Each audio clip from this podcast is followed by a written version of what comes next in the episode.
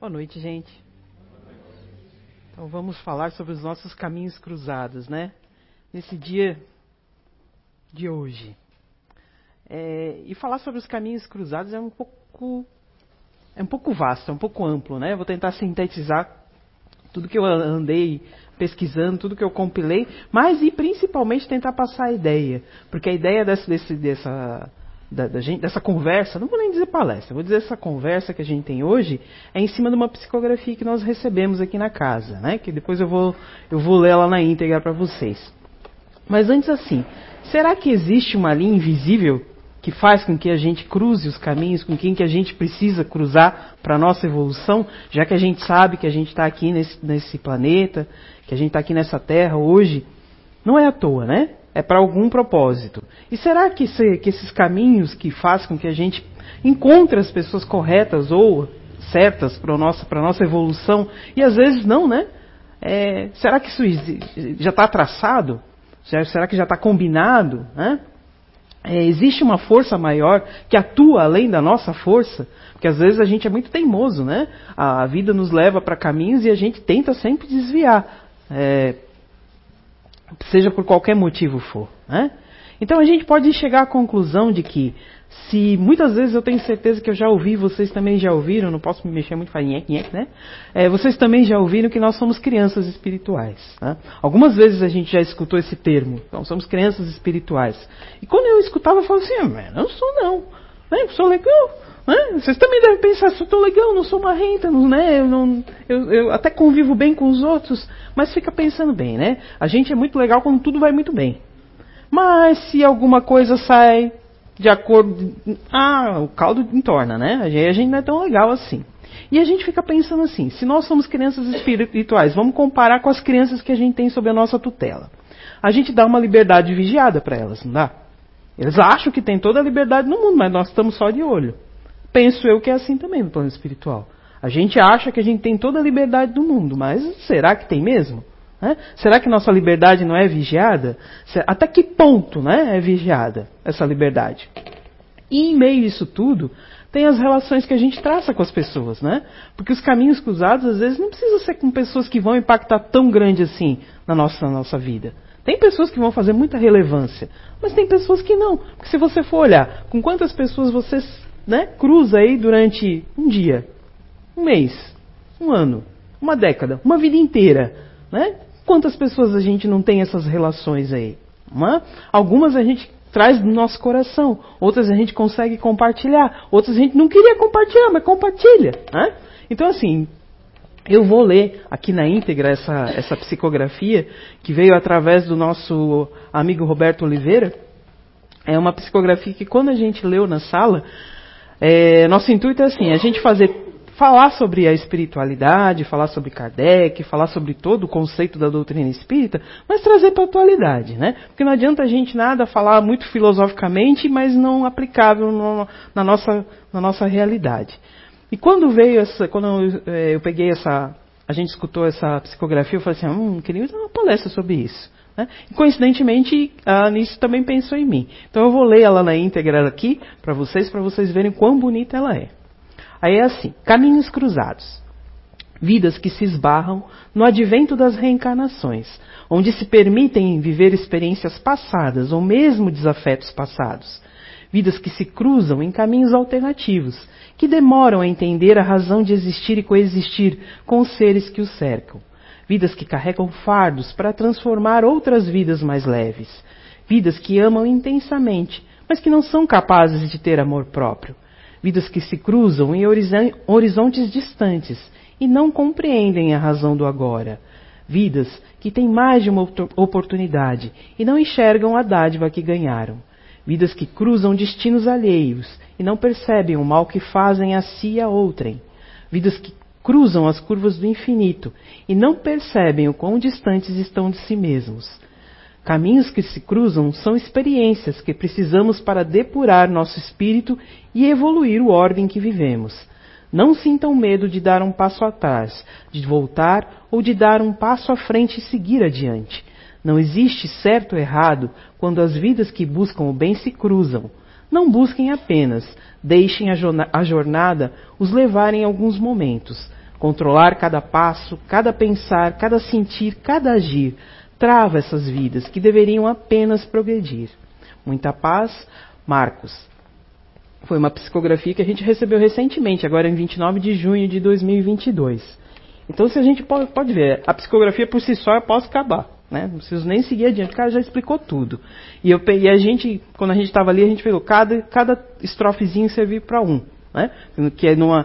É, não precisa a, a, a, psicografia em si não precisa caber só para você. Um trechinho dela ali já, já cabe. A gente pega aquilo que, que lhe cabe, né? A gente sabe também, às vezes eu corro, porque eu gosto de falar bastante, mas eu quero cumprir o prazo ali, né? A gente sabe que nós somos o passado em forma de presente. Né? Hoje, eu sou aquilo que eu fui no passado. Ou a soma daquilo que eu fui no passado. Né? A gente sabe que hoje, organicamente, nós somos uma pessoa única. Mas, espiritualmente, nós somos uma compilação de tudo aquilo que a gente já foi. Né? E a gente traz hoje como forma de resgate, como forma de aprendizado, como forma de depuração, aquilo que a gente já consegue, já tem a capacidade de, de praticar ou de depurar. E não precisa ser pelador, gente. O problema é que a gente sempre acha que pelador é mais fácil. Porque quando o negócio está legal, a gente esquece que a gente veio aqui fazer uma tarefa. A gente só se empolga com as coisas boas. Né? E infelizmente aí a gente acaba, acaba sendo chamado a atenção pela dor. Né? E então, assim, a gente é o passado em forma de presente e hoje a gente está construindo o nosso futuro. Então, se a gente quer um futuro melhor para cada um de nós e para o co coletivo, porque embora eu viva individualmente, a gente está inserido num coletivo. Então, o coletivo vai influenciar em mim. Né? Então, a gente, se, se você puder contribuir para o coletivo, é sempre melhor. Né? Então, assim, a gente sa sabe que a gente está aqui para resolver umas pendengas, né? Aí eu fui pegar lá no livro dos Espíritos, a questão 297, que Kardec pergunta assim: A afeição que dois seres tiveram na Terra prossegue no mundo dos espíritos? Porque a gente sabe que hora a gente está cá, hora a gente está lá, né? Ao contrário. E aquilo que a gente faz aqui, a gente leva para lá. Será? Será que a gente não, não, será que nós somos a mesma pessoa? É o que a gente sempre se pergunta, né? Quando eu era muito pequena, eu falava assim: eu não quero crescer. Eu não quero crescer porque eu tenho medo de deixar de ser aquilo que eu sou. Só que a gente sabe que quando a gente é pequeno, a gente tem muitas reminiscências daquilo que a gente era, né? O nosso homem velho ainda está muito presente na nossa cabeça. E eu tenho hoje, olhando para mim, fazendo uma reflexão, que é o que eu acho e eu acredito que todo mundo deva fazer de vez em quando, aquilo que eu tinha medo de ser era aquilo que eu tinha medo de deixar aquilo que eu era. Porque hoje eu fui convidado a ser uma nova pessoa e é um desafio maior, né? Cada vez que a gente vem é um desafio maior. Aí Kardec faz essa pergunta, aí os, os espíritos respondem, né? Sim, sem dúvida, ela se baseia na verdadeira simpatia. Mas se as causas forem de ordem física e tiverem maior que a simpatia, ela vai se cessar. Né? Então, se for só baseado nas causas físicas, quando a gente desencarna, ela cessa. As afeições entre os espíritos são mais sólidas e mais duráveis que na Terra, porque não estão subordinadas ao capricho dos interesses materiais e do amor próprio. Então isso quer dizer que, quando a gente está aqui, a gente tem uma visão um pouquinho mais embaçada, né? Nossa lente é um pouquinho mais embaçada sobre o certo e errado. E quando a gente está no plano espiritual, nossa amplitude é um pouquinho maior. Mas o que, que acontece? A gente sempre não combina a nossa vida, o nosso, não, o nosso próximo passo, não é no plano espiritual, desvendado de toda essa, de todo essa, desse materialismo, desse, dessa correria, dessa, dessa de, dessas coisas deturpadas que a gente às vezes tem, porque se a gente for pensar assim, hoje a gente não pensa ah, como a gente pensava 5, 6 anos atrás. Né? A gente ainda tem algumas questões que são nossas e que devem ser, mas a gente vai evoluindo conforme as coisas vão evoluindo, conforme vai, você vai tomando mais ciência de si. Então pensa bem, a gente lá no plano espiritual, a gente tem uma visão um pouquinho maior, a gente traça às vezes caminhos que lá a gente sabe que é melhor, mas quando chega aqui a gente fala que é, não, não era bem isso não. Só que lá a gente estava descortinado disso tudo e achava assim que era melhor. Né? Então no, no, no plano espiritual, a gente está um pouquinho mais consciente. Nós, né, vamos dizer assim, nós nessa presente condição, todos nós temos a capacidade já e a moral, principalmente a moral, de ter contribuído um pouquinho para a história que a gente está fazendo hoje aqui, ou para a situação que nós estamos vivendo hoje aqui. Né?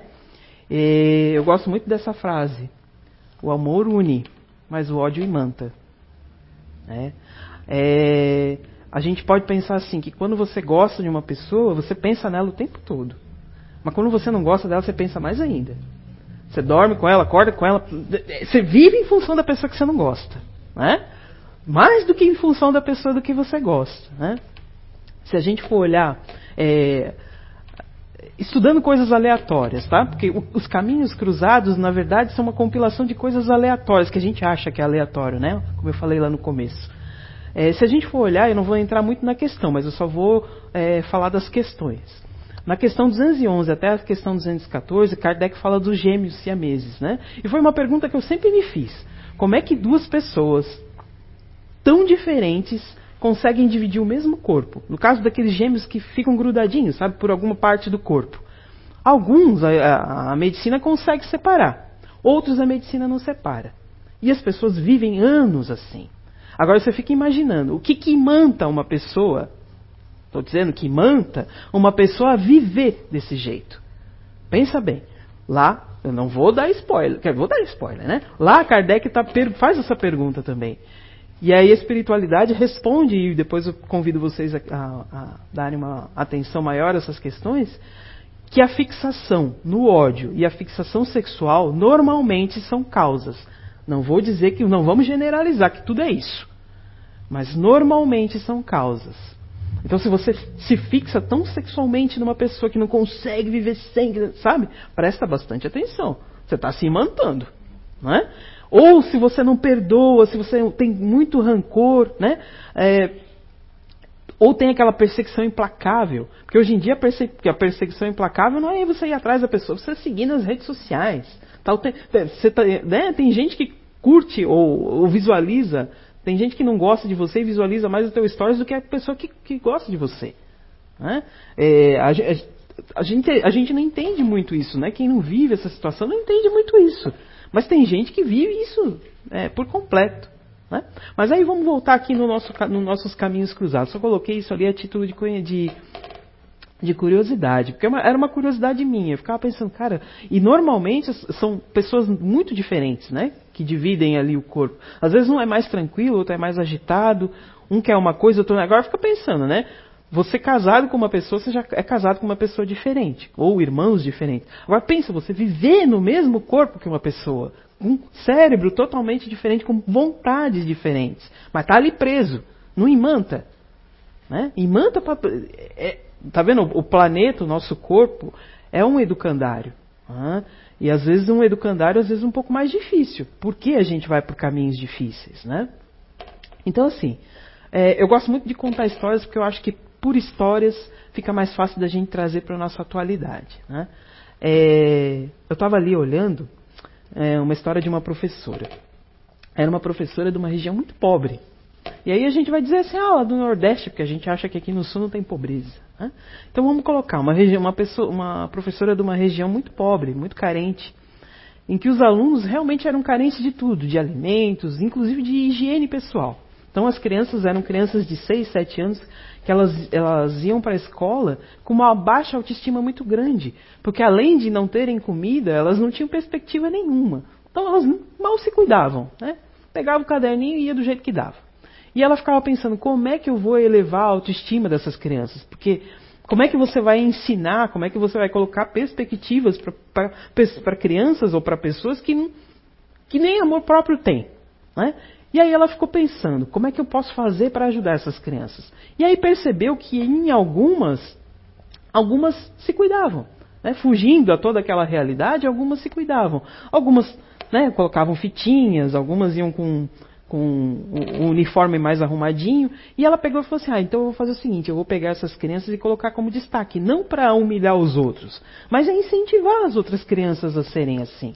Né? Então falava assim: olha só, essa aqui como veio bonitinha, como veio arrumadinha. Você não gostaria de ser assim também? Ela disse que no final da, da, da, das contas ali, ela conseguiu fazer com que quase toda a turminha, sempre tem né, os fora da curva, mas quase toda a turminha começasse a melhorar dentro da, da, realidade deles, né? Porque é, a gente acha que às vezes é, é a outra pessoa é, é, desleixada, é desarrumada, mas dentro da realidadezinha deles é aquilo que eles podem fazer. Então, dentro da realidade em que eles viviam, eles começaram a se arrumar melhor, começaram a se gostar melhor, e isso influenciou, influenciou no aprendizado. Né? Então, eles tinham mais. Hum, é, vontade de ir para a escola, eles tinham mais vontade de aprender, porque eles visualizavam um, um futuro melhor, porque estavam gostando mais de si. Então, assim, quantas vezes a gente não faz, não puxa pela memória, aquelas professoras lá do comecinho das nossas séries primárias que a gente guarda no coração? Né? Tenho certeza que vocês têm aí guardado na memória aquelas professoras que mais que mais tocaram o fundo do coração da gente e a gente guarda para sempre. Então, pequenas coisinhas coisas pequenas que a gente faz um pelo outro é, impactam na vida da, da, da, da, outra pessoa e faz com que a gente receba o carinho não de forma de agradecimento, porque às vezes a pessoa não consegue te agradecer com palavras, mas a energia que ela emana para você de agradecimento faz com que você melhore também, sabe? Então esses caminhos cruzados que a gente fala não são caminhos altamente impactantes, são essas pequenas coisas que acontecem na vida da gente, que a gente impacta na vida do outro, sem, às vezes sem perceber. Né? Aí eu fui buscar também é, algumas citações de livros. São livros que a gente. O que, que a gente faz? São livros pequeninos, com é, trechos pequeninos, que a gente faz o quê? Evangelho no lar. Com o Evangelho no lar, você não precisa fazer só com o Evangelho. Você pode pegar qualquer livro aí da, da, da, da da codificação, qualquer coisa, até com os minutos de sabedoria você pode fazer o evangelho. Não que não denegrindo os minutos de sabedoria, mas até com os minutos de sabedoria você pode pegar e fazer o evangelho.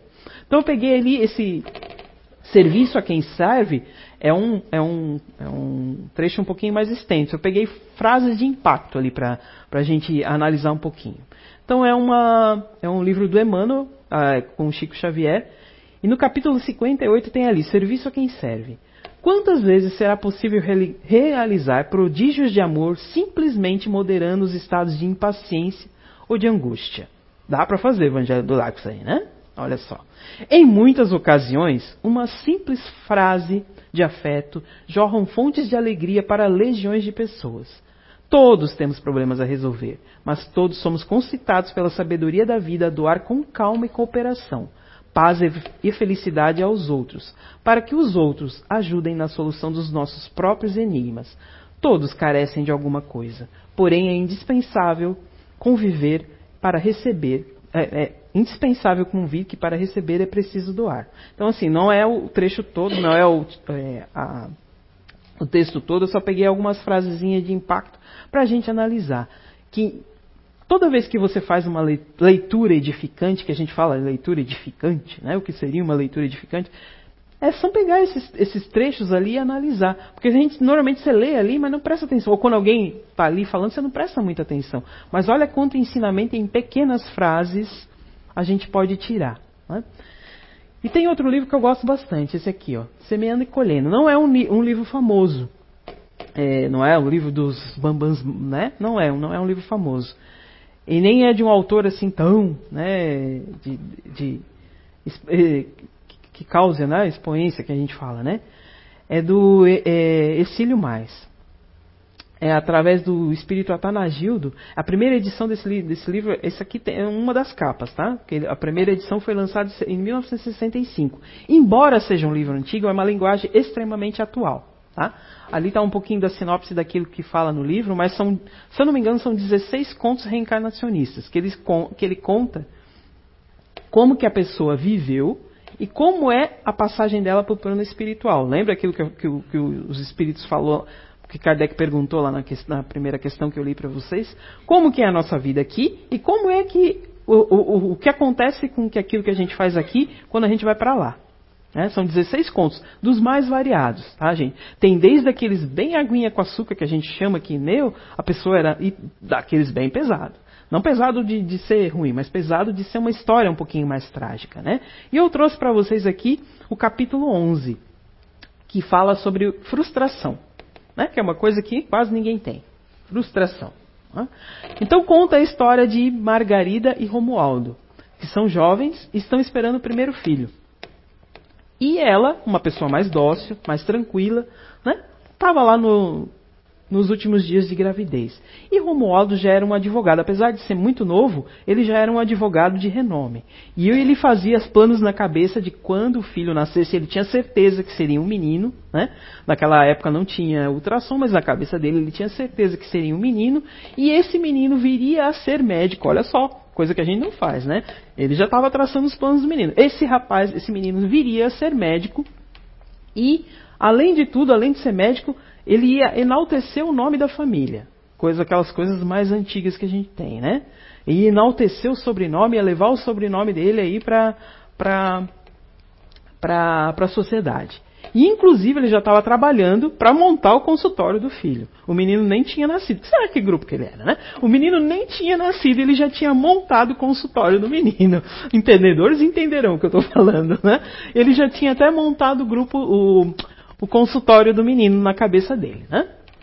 Depois de um parto demorado, vem o médico amigo da família e dizer: Olha, tá tudo certo, seu menino é um menino como o senhor queria, nasceu, é loiro como a mãe, é saudável, só que tem um problema. Ele pensou, ai meu Deus, será que a, a esposa morreu, né? Já, já pensou, já, né, que era muito comum naquela época. Ele disse não. O seu filho sofre, até deixei, botei aqui para não esquecer, focomelia. E ele falou, meu Deus, o que, que é isso? Aí o médico explicou: seu filho não tem braços. Aí ele disse: como? É? Ele disse: não tem braços. Ele falou, aí o, esse rapaz ele entra em desespero: como assim não tem braços? Eu esperei tanto por esse. Como é que ele vai ser médico sem braços? Né? E, o, e ele falou: Não, eu não quero saber desse filho, não quero. E o médico: Não, você se acalma, vai dar uma volta, se acalma, que logo depois de passar do primeiro impacto, você, com certeza, depois que você vê a carinha do bebê, você vai aceitar esse menino. Aí a gente vai um pouquinho mais adiante da narrativa. Seis anos mais tarde, a gente vai ver esse mesmo casal num domingo ensolarado em uma das casas que eles tinham. Eles residiam no, no Rio de Janeiro. Em uma das casas que eles tinham na região dos lagos. Eles conversavam entre eles enquanto eles observavam um garotinho de três anos de idade. E o garotinho estava lá brincando. E aí a esposa estava bordando, né? Ele, ele, ele, lendo o jornal e ela bordando. Ela levanta a cabeça e fala: nossa, amor, hoje faria seria o aniversário do nosso primeiro filho. E aí ele todo desconcertado, é, é verdade, né? É, ele estaria completando sete anos, não é mesmo? Pena que ele morreu. E aí o rapaz todo, é, pois é, ele morreu e tenta mudar de assunto. E ela, e ela continua, puxa vida, mas você tinha tantos planos para esse filho, né? É uma pena. E ele, incomodado ainda com o assunto, fala assim: olha, não tem problema, hoje a gente tem outro filho. E, e presta atenção nesse menino, que ele está lá tentando matar o gato. O, o, tinha três aninhos estava tentando a, a enforcar o gatinho da família. E aí ele volta as recordações para a cabeça dele. E olha a esposa meio de relance, ainda com remorso, e fica pensando, né? Relembrando nos tempos que passaram. Há sete anos atrás ele teve um filho e ele rejeitou esse filho. Só que na época, ele comprou o silêncio da equipe médica para dizer que e para atestar que o menino tinha morrido. Né? E a esposa não ficou sabendo que o filho tinha morrido. Que, que, que ele tinha dito que o filho comprou lá, fez todo o, o, trâmite para dizer que o menino tinha morrido. Né? Como era comum naquela época demorar para ver as crianças, era demorar para a mulher se recuperar do parto, quando ela se recuperou do parto, já tinha, ele já tinha dito que tinha enterrado a criança. Né? E aí ele se recorda disso, não com um pouquinho de remorso, mas aí ele pensa, não, eu fiz isso para evitar constrangimento para ela também. Né, constrangimento para mim, para ela, e ficou tudo certo, porque ele encontrou um casal de uruguaios que adotou a criança. Tinha, já eram mais idosos e quis, queria adotar a criança porque eles não tinham filhos, e em troca do menino, ele deu uma, uma mesada e comprou uma casa para esse casal. Então vocês cuidam da criança lá e se livrou do menino. Vocês cuidam da criança e, e, e fica tudo certo. Né? Só que o, o, o, o, Venâncio, que foi o, pai adotivo, ele ficou tão impressionado com o desenvolvimento da criança que de vez em quando, quando ele ia receber lá a mesada, ele falava assim: Olha só, teu filho ele tem seis anos de idade e ele já escreve, já sabe escrever. E ele falou: Como é que sabe escrever se não tem braço? Escreve com os pés? Ele disse: Sim, escreve com os pés. É uma criança amável. Sabe, é uma criança linda, bonita, loira, como, como, como a mãe, que é, é, que é diferente, né? Loira como a mãe, aqui é comum, tá, gente? Mas em outros lugares é diferente. É, é loira como a mãe, né? Já sabe ler, é saudável. É, você tem certeza que o senhor não quer essa criança de volta? Não, não quero saber. Eu dei e não quero saber da criança. Mas aí o tempo voa, como aqui também, né? 15 anos depois a gente vai ver esse mesmo casal. Preocupadíssimo eles dois acabados, com rugas né, terríveis, esperando o filho, o Geraldinho, que era aquele de três anos que estava tentando matar o gato, esperando esse menino voltar para casa. Esse menino, então, já com 18 anos. E o pai fazia contabilidade mental daquilo que ele tinha feito. Ele tinha enjeitado o menino, o primeiro filho, do, da, dado, né, segundo ele, ele tinha dado, e o, e o segundo filho era um delinquente. Com 18 anos era um delinquente. E ele ficava pensando, meu Deus, onde é que foi que eu errei? Onde é que isso tudo começou? Aí ele faz uma recordação mental e lembra que com 15 anos ele foi chamado na delegacia para tirar o filho da delegacia. E quando ele chega lá, ele queria saber o que, que foi, né? E porque ele era, era um advogado e era muito influente ali na região. E ele queria saber o que, que tinha acontecido. E aí eu falou assim: olha só, teu filho junto com a gangue de amiguinhos dele, bateu num, num segurança. Ele disse, mas como bateu no segurança? Um menino bateu no segurança? Bateu porque eles estavam fazendo algazarra e o segurança foi intervir. Ele disse, não, mas então o segurança veio primeiro para cima do menino, ele só, só reagiu. Então, assim, ao invés de, nessa primeira vez ele tomar uma reprimenda, o que, que o pai fez? Usou do dinheiro para comprar o silêncio de todo mundo, como ele tinha feito lá no começo. Né? Então ele começou a fazer essa, essa relembrança mental para ver onde é que é que ele tinha errado. E ele, ele lembrou desse fato. E lembrou que desde pequeno, lembra lá que ele com três aninhos estava lá matando o bichano, tentando esganar o gato? Ele desde pequeno tinha um prazer de maltratar os animais. Sabe? Ele logo que terminou o curso primário, né, hoje tem outros nomes, quis sair do colégio, não queria mais saber de estudar. Chegou a ser expulso de duas instituições de ensino renomadíssimas, né? tradicionais, que relaxaram as queixas em consideração ao pai. Porque o pai era um advogado influente. Né? Olha só como não é coisa de hoje, gente. Né? Então, quando o menino completou, é, completou 17 anos, eles deram carro para o menino. Ele não podia dirigir, porque é menor de idade, mas deram carro para o menino. E aí o, o, pai falou assim: Olha só, você não vai é, sair que nem um maluco por aí. E ele falou: Não, pode deixar que eu tomo, eu tomo conta. Eu, eu sei dirigir. O que, que aconteceu? Um mês depois ele atropelou duas crianças na calçada. Estava fazendo racha e atropelou duas crianças na calçada. Ao invés dele ficar impressionado com aquilo, impactado com aquilo, ele dizia assim: essas crianças foram bobas e acabaram engraxando a sola do meu do, do, do, meu carro. Olha só, o absurdo, menino com 17 anos, né? Então, assim, atropelamentos, brigas, resumindo, né? Atropelamentos, briga, algazarra, violência sexual, vandalismo e, por fim, uso de drogas. Todas essas acusações pesavam sobre esse menino, sobre esse Geraldinho. Só que isso tudo, além disso tudo, o que era pior era que o pai via o ar de sarcasmo e cinismo que toda vez que ele ia lá e abria a carteira, para poder comprar o silêncio, para poder comprar a liberdade dele, o rapaz olhava para as pessoas, como se ele fosse senhor de tudo, como se o dinheiro fosse mais do que qualquer coisa, como qualquer moral, né? E aí tá esse casal lá esperando esse filho voltar, né? E ele fazendo essas recordações mentais todas. E aí o telefone toca. Para dizer o quê? Para anunciar o quê? Outra tragédia. O menino tinha matado um segurança de um bar. E aí o pai diz: "Não, então chega. Né? Aí, foi, aí foi ao extremo. Então chega, eu vou deserdar, se é que isso ainda existe, mas na época existia do livro, existia, eu vou deserdar esse menino, eu não quero mais saber dele. Né? A mãe, deixa ele aí na cadeia, ele que vá atrás de um, de um advogado que possa resolver a situação dele. No outro dia, ele muda com a esposa, esse o pai do menino muda com a esposa para Porto Alegre, para uma outra cidade para poder depois eles falam assim, eu vou, eu vou, vou pegar essa, essa, essa vai, vai, vai matar a mãe, né? E eu também. Vou, foram lá para Porto Alegre e iam fazer uma, uma viagem pelas Américas, né? Só que o destino é implacável, né? E tudo que vai volta, né? E não há, como é que vai, a gente não consegue esconder a sujeira debaixo do tapete por muito tempo. Quando eles estão passando em frente de um teatro, tem uma, uma placa bem grande, um cartaz bem grande anunciando um espetáculo. E quando ele olha aquilo, ele ficou impactado. E a mulher percebe. E, falou, e ela falou assim: Ah, você gostou? Vamos vir assistir então. E ele vai. O primeiro ato, ele vai apreensivo. No primeiro ato, tudo transcorreu bem.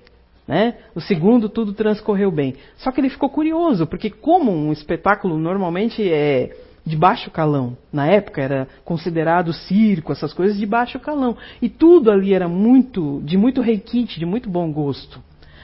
No terceiro ato, eu escrevi aqui para não esquecer como é que foi anunciado. No terceiro ato, é, um dos, dos, dos integrantes da, da, companhia faz um anúncio que seria apresentado um dos mais empolgantes trunfos do espírito sobre a matéria, demonstrando que a alma sadia é senhora absoluta do corpo carnal.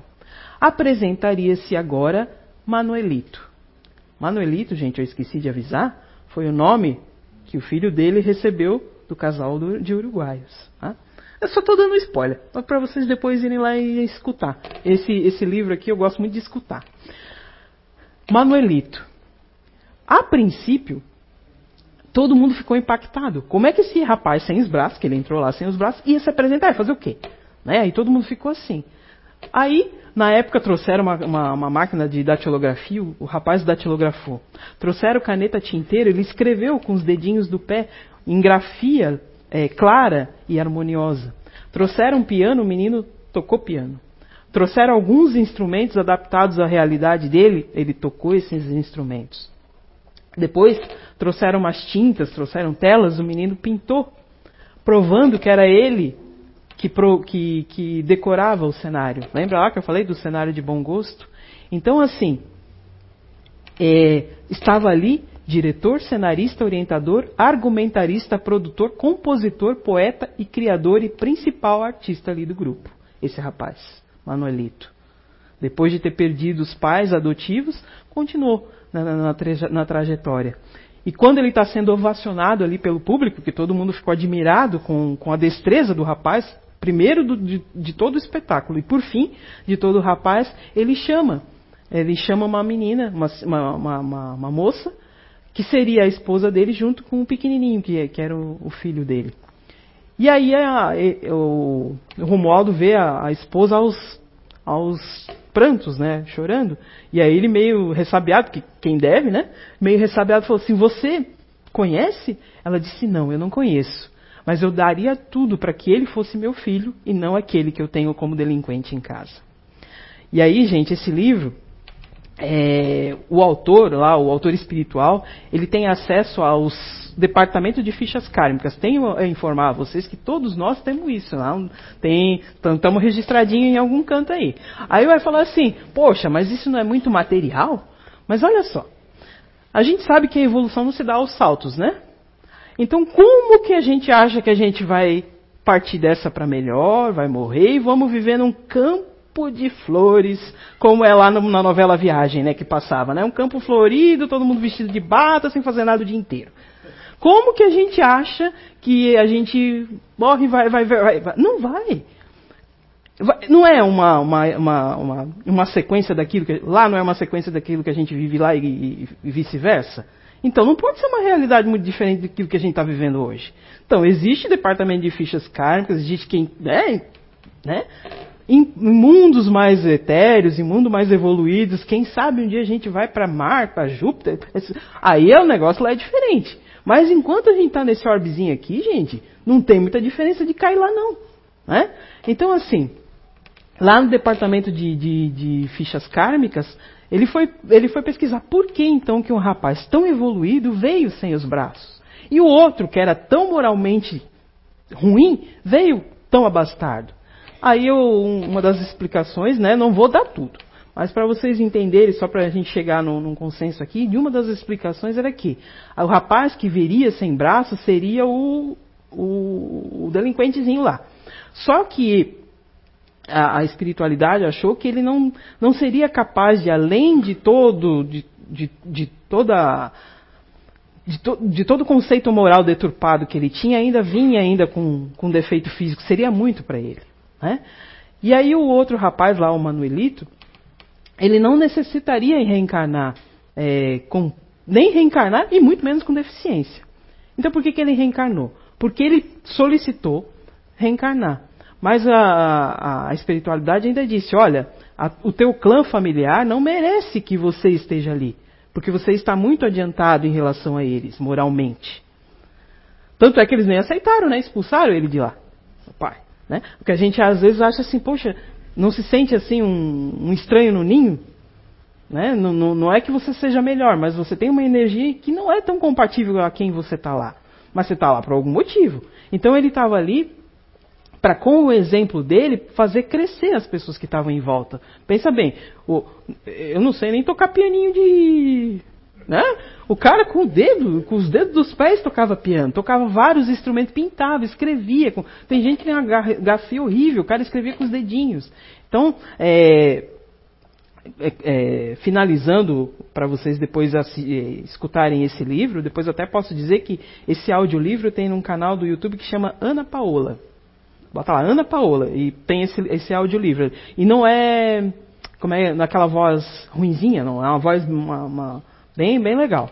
Tá? E, e, aí vocês vão ver o quantas explicações tem a respeito de, dessa, dessa história e, e, outras até. Tem uma até inclusive falando sobre é, é, como é o Holocausto. Tem uma bem interessante lá falando sobre o Holocausto. Então assim, gente, houve um encontro para que a, uma alma superior viesse num corpo restrito, mas que moralmente poderia trazer tanto benefício para aquela família. Ele foi o quê? Foi expulso da família. Né? Mas o que, que ele fez? Ele foi e fez o trabalho dele em outra situação. Então tudo é aproveitado. Né? Tem sempre um plano B. Tem lá um encontro marcado, um caminho cruzado para a gente seguir. Mas o que, que eu falei lá? Que às vezes a gente é o quê? A gente é teimoso, a gente não é para aquele caminho. Mas tem o plano B. Ele foi fazer o bem em outro lugar. Né? Encontro marcado. É outro também. É, é, outro conto do, do, do, do, Chico Xavier e do Emmanuel, né? Quando analisares qualquer ocorrência menos feliz, procura ver o bem que permanece vivo e ativo atrás do mal aparente que esteja dominando a situação. Não vou ler tudo, tá, gente? Eu vou convidar vocês a lerem esse esse esse esse conto ali, Tá aqui o livro, até antes eu não colocava, agora eu vou botar a capinha do livro para ficar mais visível ali para vocês verem de vez em quando. Que ele conta é um para a gente refletir a nós mesmos, né? Pra, pra, eu penso que cada vez que você lê um, um, uma história, porque não deixa de ser uma história por trás de um conto. O Emmanuel ele é muito incisivo, né? Às vezes ele é bem incisivo em, em é, é, muito é, antagônico, né? Chico suave e o do Emmanuel bem incisivo.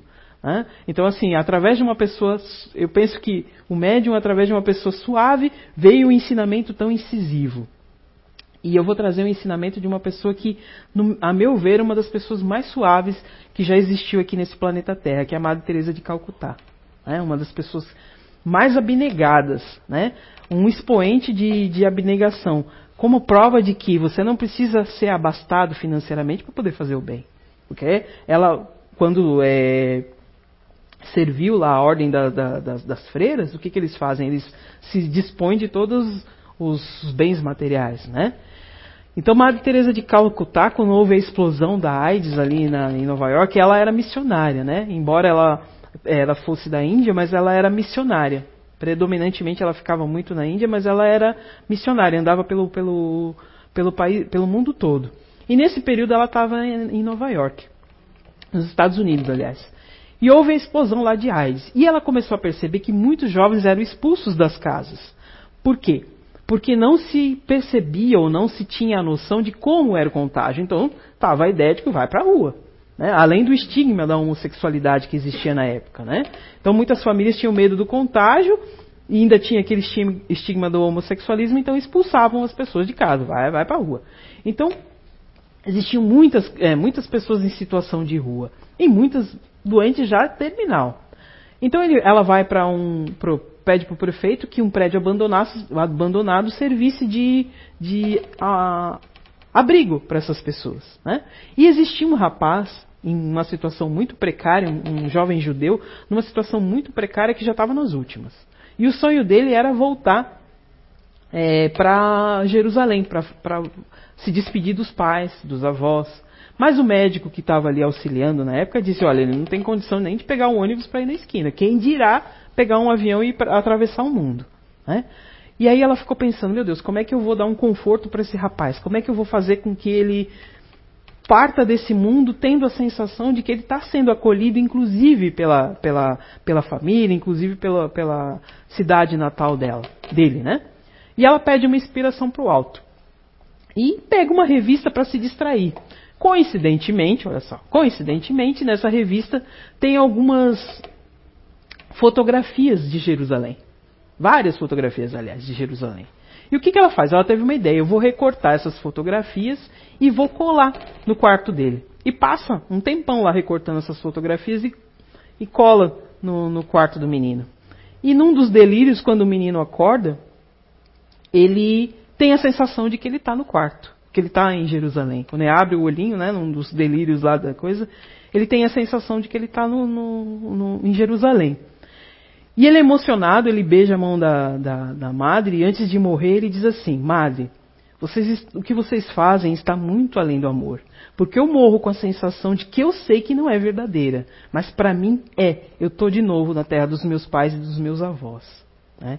Então ele sabe que, ele, que aquilo lá era fictício, mas ele fica tão emocionado com aquilo que ela faz que ele morre em paz. Então Madre Teresa sempre falava que o Deus da minha religião é o outro e afirmava que a gente deve amar até morrer.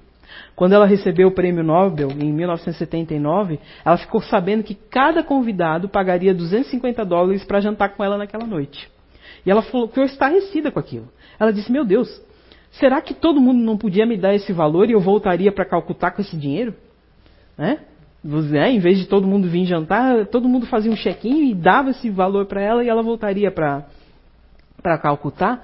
Enfim, eram embaixadores, eram políticos, eram artistas, eram personalidades da sociedade, mas ela era Amada Teresa.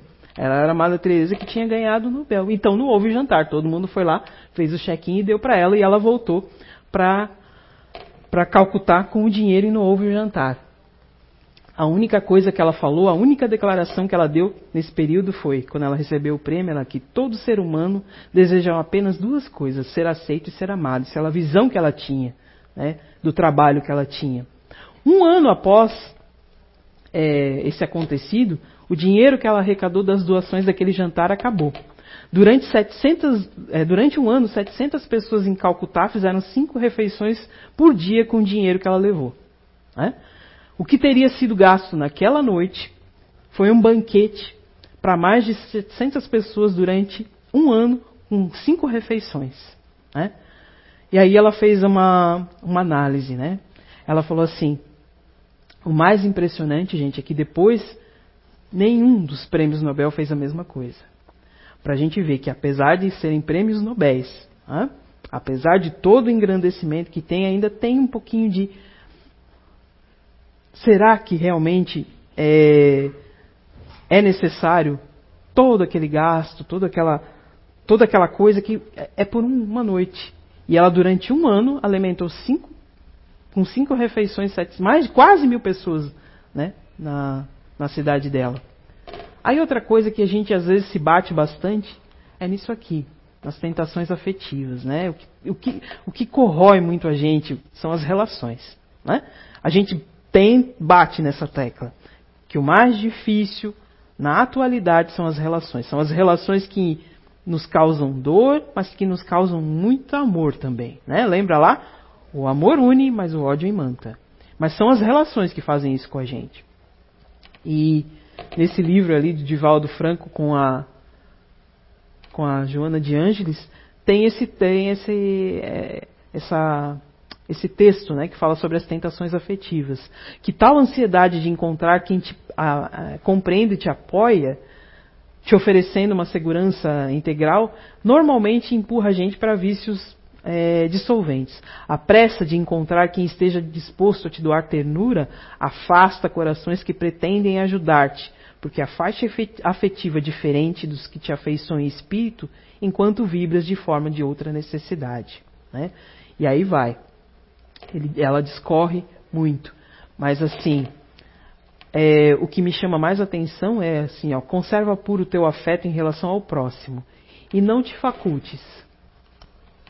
E não te facultes.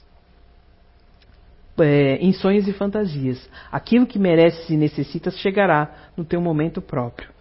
E aí eu quero fechar com isso aqui, ó. Às vezes a gente precisa entender que algumas pessoas podem continuar existindo no nosso coração, não na nossa vida. Seja por que razão for. A gente sabe que cada dia que a gente vive é um dia menos aqui.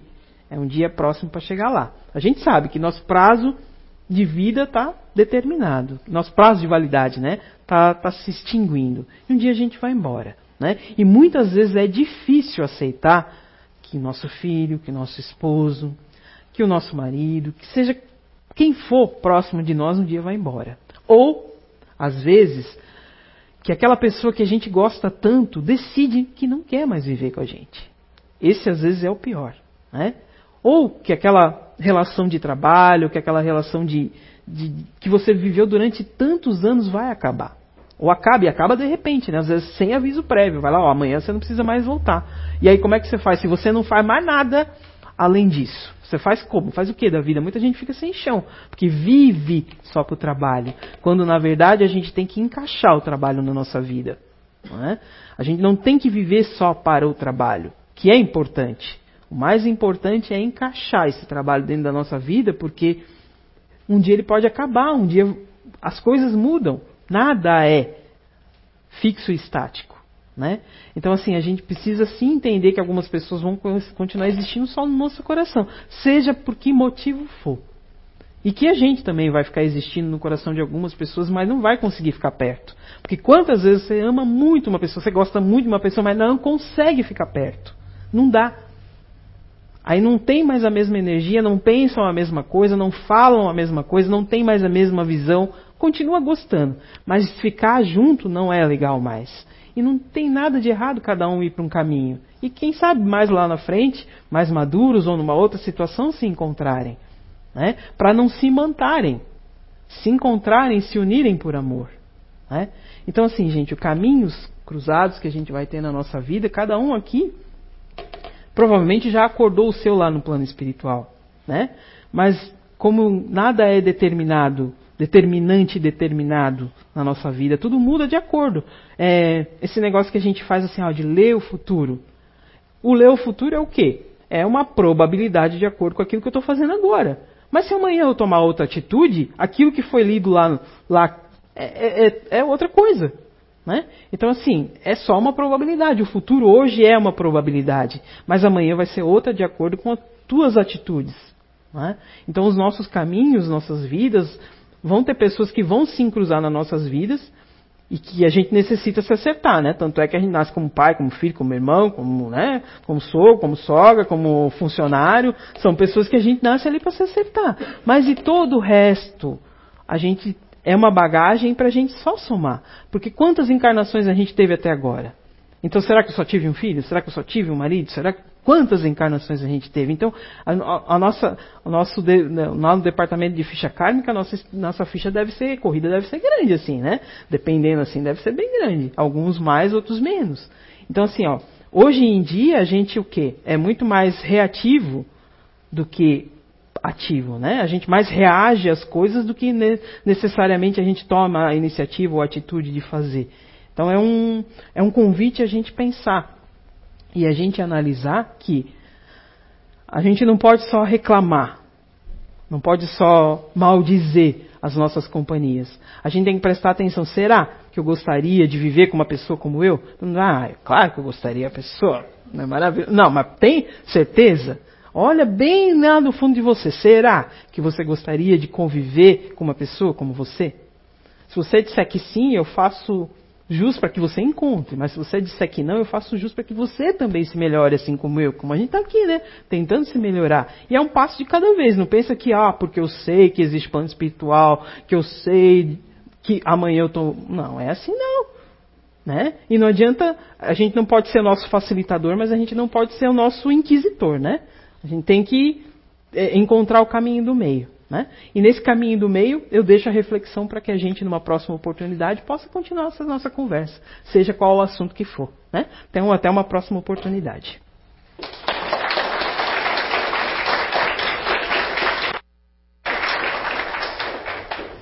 Então, agora a gente vai serenar nosso coração, aguardar os passistas se posicionarem para esse passe coletivo com auxílio da espiritualidade que está desde o comecinho aqui nos abraçando, trazendo essas energias do plano espiritual para renovar o nosso coração, nossa mente, nosso espírito,